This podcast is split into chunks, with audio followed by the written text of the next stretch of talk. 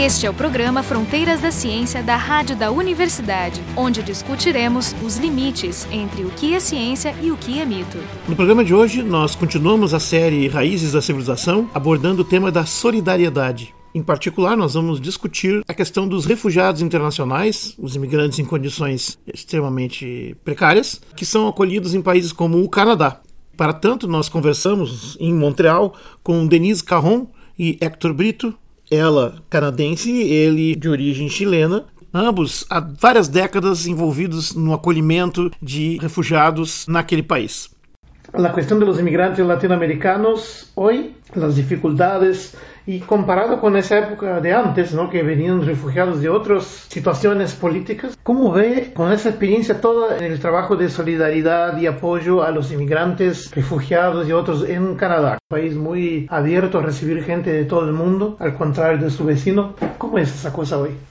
Yo, yo, pienso que eh, yo puedo solamente hablar en una perspectiva histórica un poco, claro. porque Canadá, como, como América del Norte, ¿no?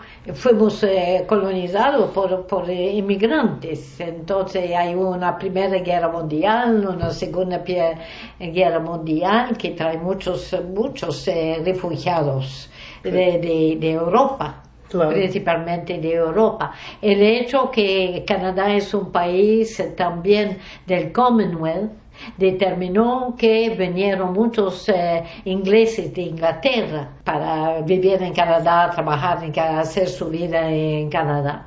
Entonces, después de la Segunda Guerra Mundial, entonces hubo otros eventos. hubo eh, la revuelta en Hungría en 56, se trajo esta onda de, gente de... Después eh, pues vino Corea, pero Canadá no recibió tantos coreanos. Después llegó la guerra de Vietnam y tuvimos toda la llegada de los americanos que no querían ir a la guerra y que viniera pero Quebec no sintió tanto esta, esta presencia. Porque acá es. De, después, dentro de la gente que llegó de Europa, los italianos fueron bastante grandes, los portugueses también, un grupo bastante grande después de la Segunda tal vez un poco antes de la Segunda Guerra, pero después de la Segunda Guerra. Y muchos italianos llegaron a Montreal. Y una de las partes interesantes dentro de nuestra realidad es que somos una provincia donde hay dos idiomas el control de la economía y de todo lo que es el comercio, etcétera, que es más anglófono. Y después usted tiene el pueblo quebecois, canadiense, francés, que tiene sus escuelas, su iglesia, su universidad, su medio, eh, y entonces se hace una división dentro de una ciudad como Montreal porque la mayoría de los eh, refugiados y de la gente que viene de otra parte viene a la, a la ciudad. Entonces, dependiendo de, de, de, las circunstancias, la gente va a ir más del lado anglófono o del lado francófono. Pero la verdad es también que eh, para poder trabajar de mi propia experiencia, pude trabajar con una compañía porque yo hablaba los dos idiomas, pero si hablaba solamente francés no podía haber tenido un empleo. Entonces llegan los emigrantes, le llegan los refugiados, es la misma cosa. Si aprenden el francés, entonces eh, a veces después tienen que aprender también el inglés, pero lo que pasó con los italianos se dieron cuenta, estaban en la construcción, estaban en el tipo de empleo donde el patrón era anglófono, aprendieron el inglés, mandaron los hijos a la escuela inglesa y entonces se arma en algún momento un enfrentamiento entre las dos comunidades, que no es la, la, la culpa de nadie, es simplemente que hay una realidad cultural, eh, social, que enfrenta eh, dos realidades muy diferentes y por cuestión de empleo y por falta de una política del gobierno, la gente se integra al medio anglófono y los francófonos lo ve como enemigo de una cierta manera. Y entonces eso en los años 70, yo pienso que era más o menos, hubo algunos enfrentamientos en algunos barrios entre los italianos y los canadienses franceses. Entonces, esta tensión con el movimiento francófono para la soberanía de la, de la provincia, querer ser eh, eh, dueños en nuestra casa, eh, provocó enfrentamientos en, algunos... ¿Eso en los años 70, dice? más o menos. en los años, sí, a fines de los años 60 y los años 70. O sea, en los fines de los años 60, porque el movimiento murió Maurice Duplessis, que fue un dictador de, en Quebec eh, durante casi 25 años.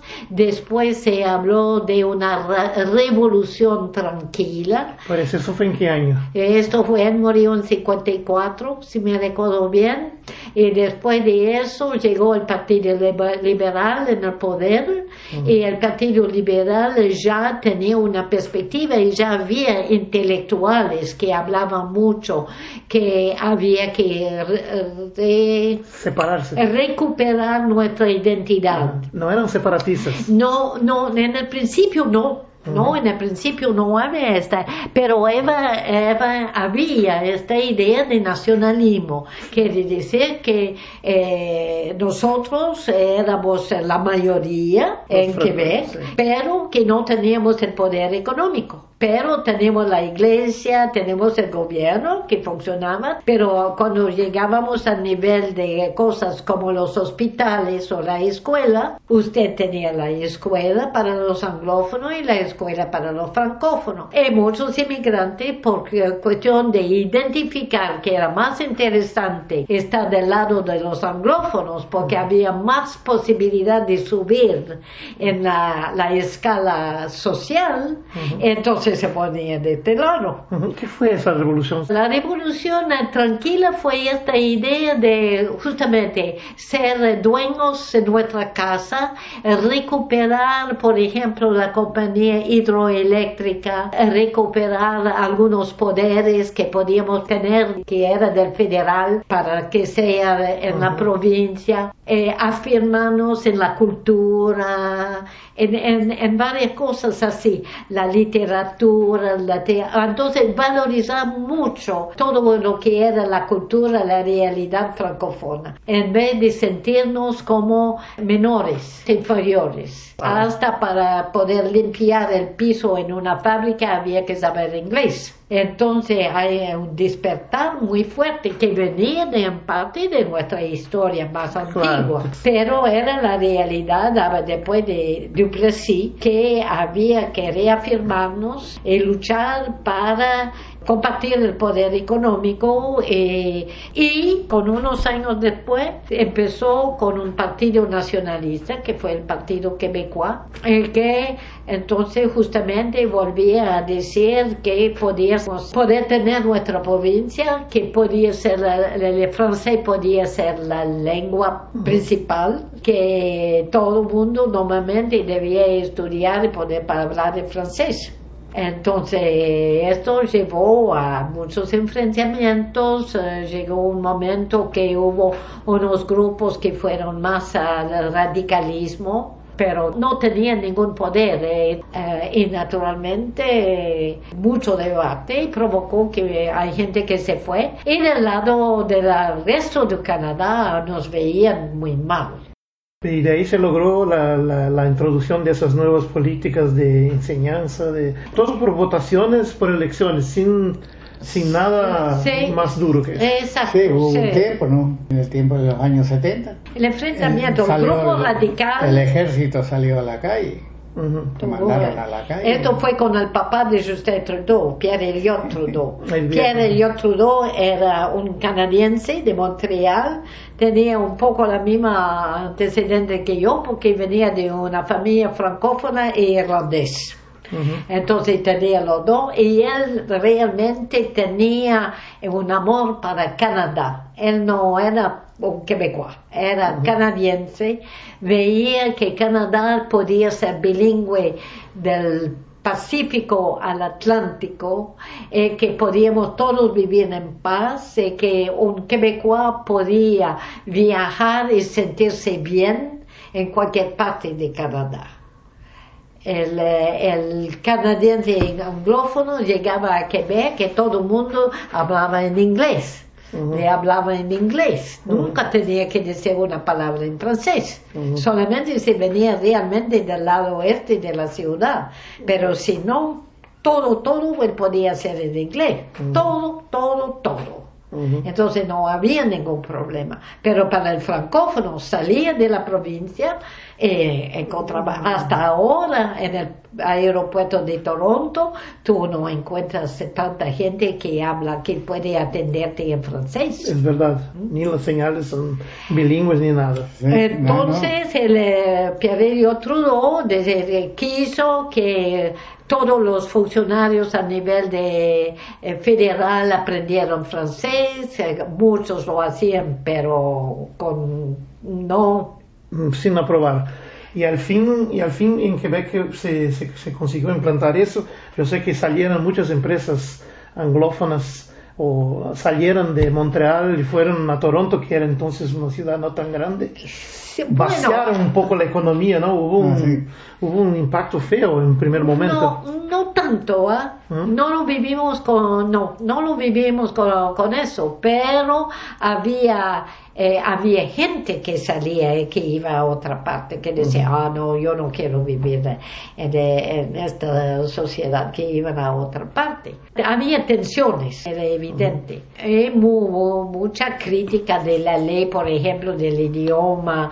La gente no aceptaba que era necesario hablar francés. Era, había mucho, mucho resentimiento. Y había presiones. Muchos años más tarde, cuando hubo un voto, una consulta y un voto, los medios de comunicación ¿no? dijeron que había los carros pronto para llevar el oro que había en los bancos a Ontario. Sí, porque hubo la votación, pues, ¿no? Ah, se separaba Quebec de Canadá. No, no, es una situación muy complicada. Yo venía de Brasil y yo no entendía el movimiento. yo llegué de, de, Brasil en 1965. ¿Tú estuviste cuántos años en Brasil? Eh, tres. Tres años, en Maranhão. En Maranhão, eh, Maranhão yo llegué, pues, pasé tres, eh, tres meses, cuatro meses en, en Petrópolis y después fui a Maranhão, viví en Maranhão. El año siguiente fui a trabajar dos meses en Petrópolis y todo el resto del tiempo lo pasé en Maranhão. Sí, fue un trabajo de, de enseñanza. Enseñanza fue Don Fragoso que en los Estados Unidos conoció nuestro grupo que se llamaba Auxiliar Femenino Internacional, AFI. Y era un grupo de la Iglesia Católica fundado en Bélgica y que eh, hacía un trabajo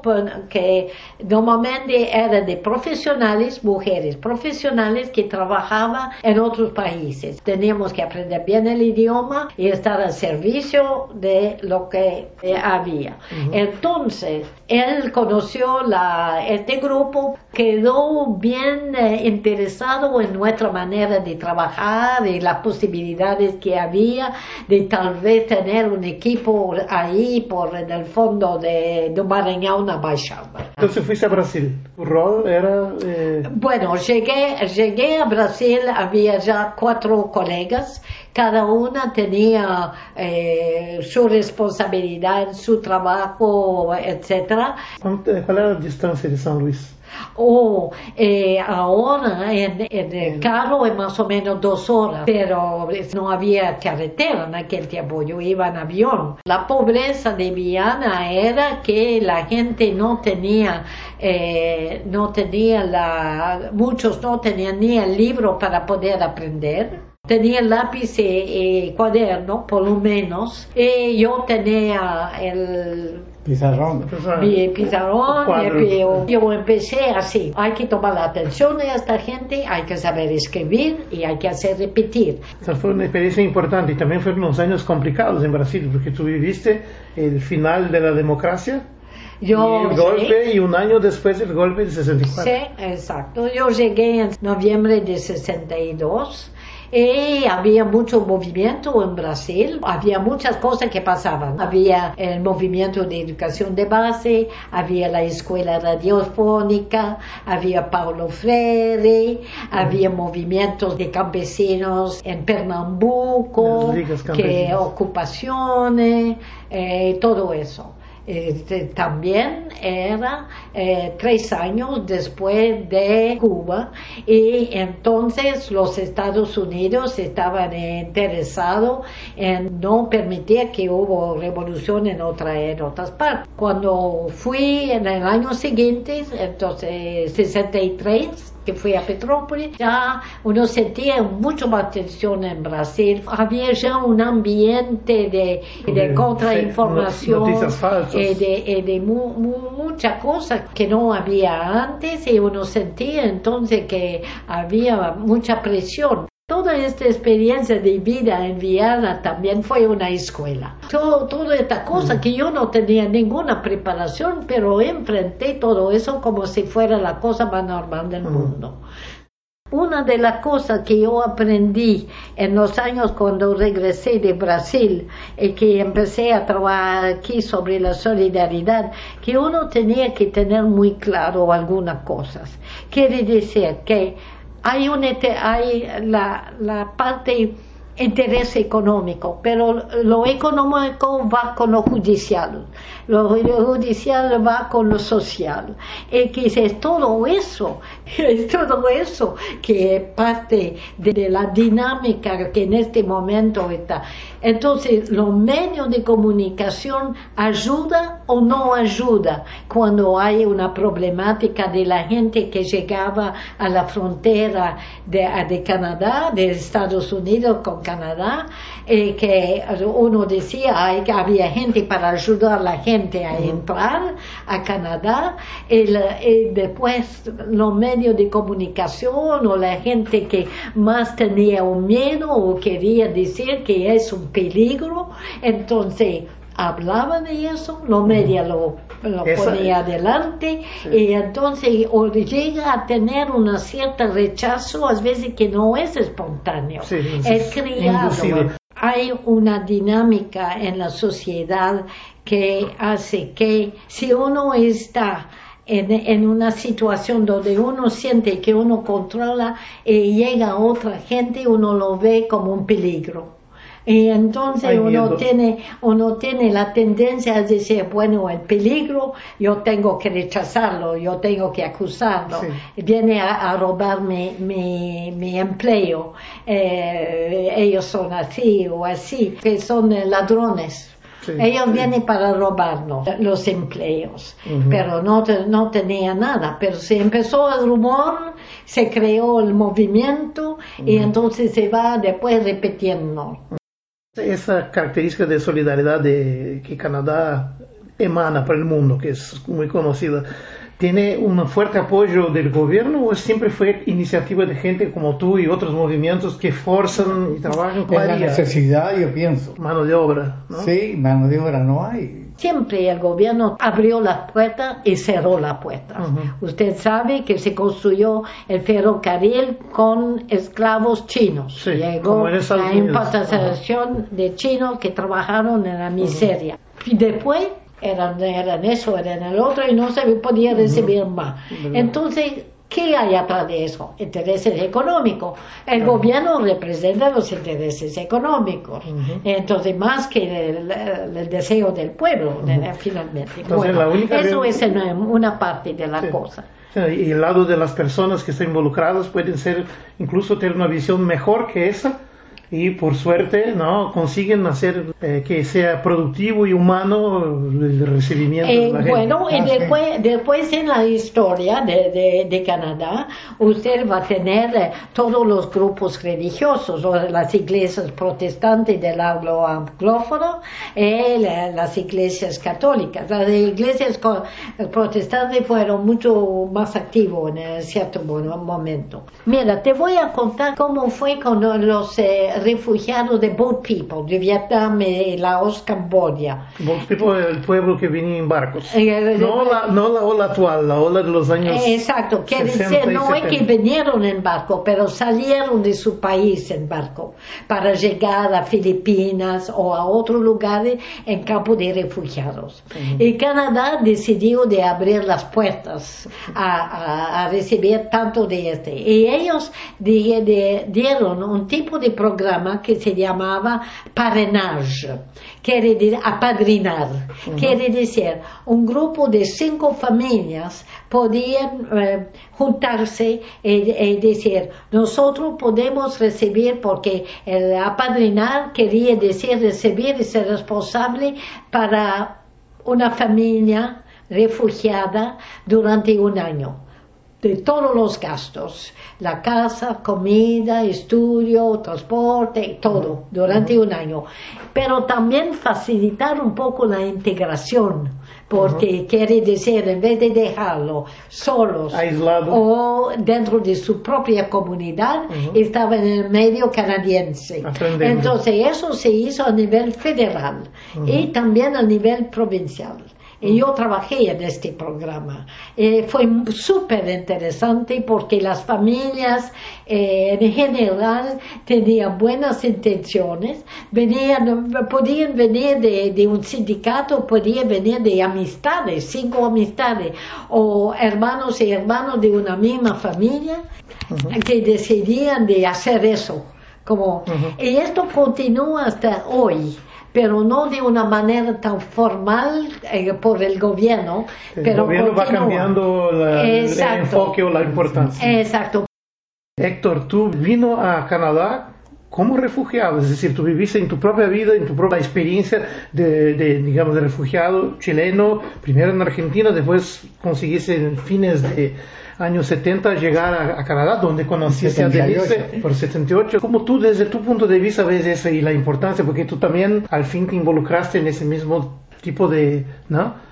Eh, de alguna forma de, apoyo a la solidaridad. a- Ah, bueno, siempre estuvimos en el Claro. apoyo a la solidaridad de que llegamos con la aquí, con la compañera de mí. Igual. Empezamos primero con Honduras, a darle el apoyo a Honduras, a visitar Honduras. ¿En qué año eso? 85. Y yo empecé a trabajar eh, para a la YMCA para el desarrollo internacional y yo era responsable de las relaciones con los grupos eh, de, que íbamos a apoyar en Nicaragua, Honduras y El Salvador. Entonces yo lo- Eso a YMCA que financiaba. eh, entonces, yo trabajé en la YMCA como empleada dos años y después eh, se anuló mi, mi tipo de, de trabajo para cambiarlo un poco, pero yo quedé como voluntaria con la UAI y continué a apoyar, a acompañar los grupos de la UAI que iban a visitar eh, todo el programa de educación, de información de la UAI. Y Héctor entonces entró en eso conmigo en el sentido que fuimos a. Nicaragua, pasamos bastante, yo pasé una vez tres meses en Nicaragua. Después me vine, empezamos con la ayuda a Cuba, con la solidaridad a Cuba, y recibiendo gente en la casa. Pero mira, hay, hay una cosa, eh, que estamos en otra etapa. Yo me doy cuenta, por ejemplo, que qué, eh, es lo que es más importante con mucha gente ahora.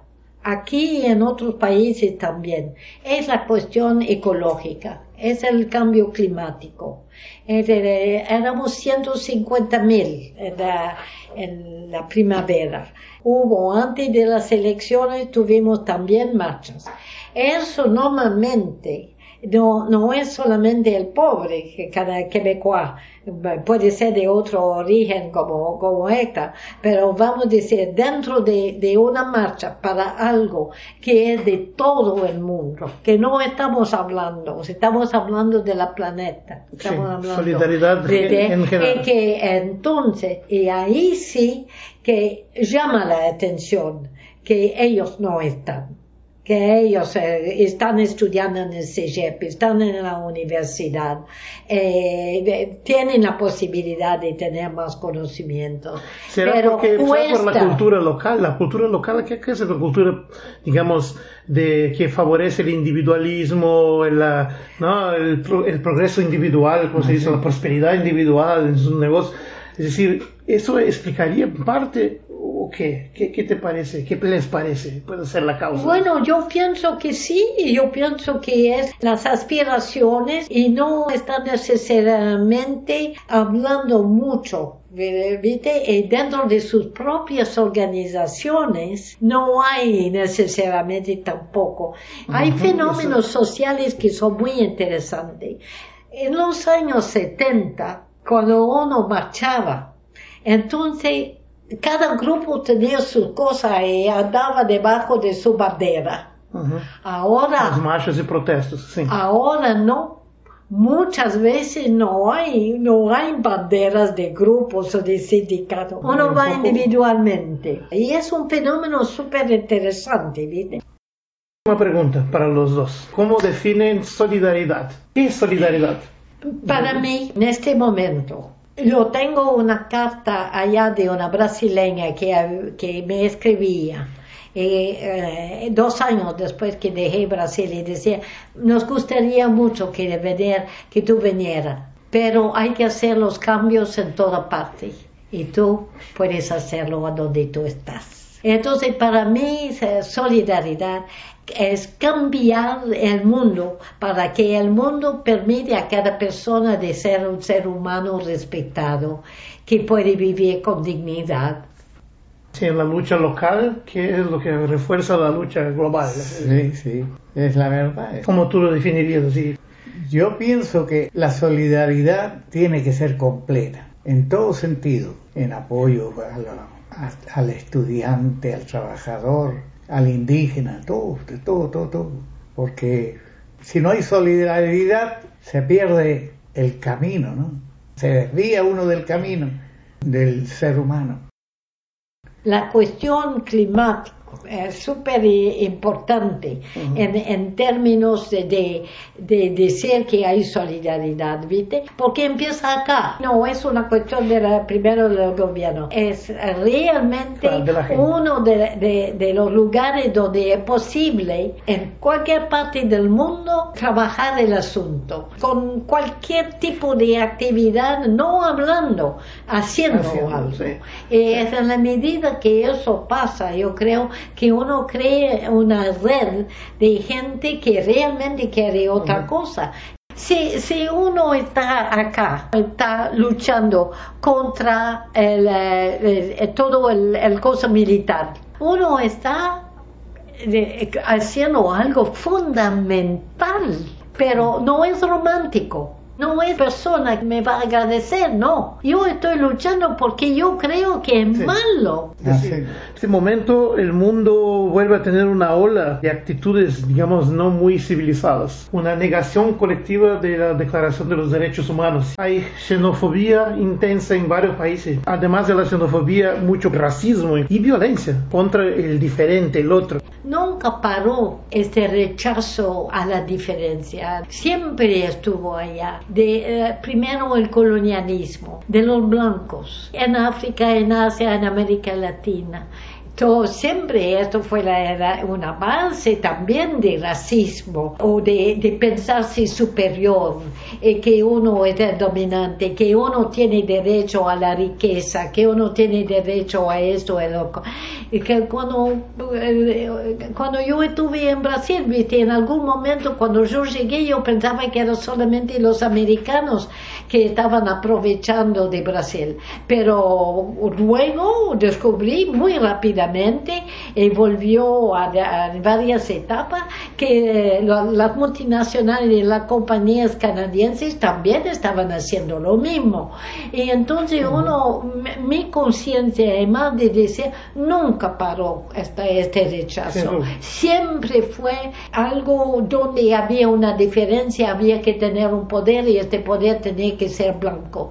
En el siglo XX, de, 19 más 20 y 21. Y los intereses básicos económicos. Sí, eh, exacto. Cuando estaba en Chicago teníamos todo, siempre el, el debate con los estudiantes sobre el brain drain. La fuga de cerebros. Entonces hablábamos de este tema para ver cómo ellos veían la problemática y, y qué, qué significaba para los americanos de darse cuenta que esta cosa que uno veía como algo tan bueno, que estábamos muy generosos, que queríamos el bien, finalmente tenía un interés en hacerlo para mejor controlar el otro.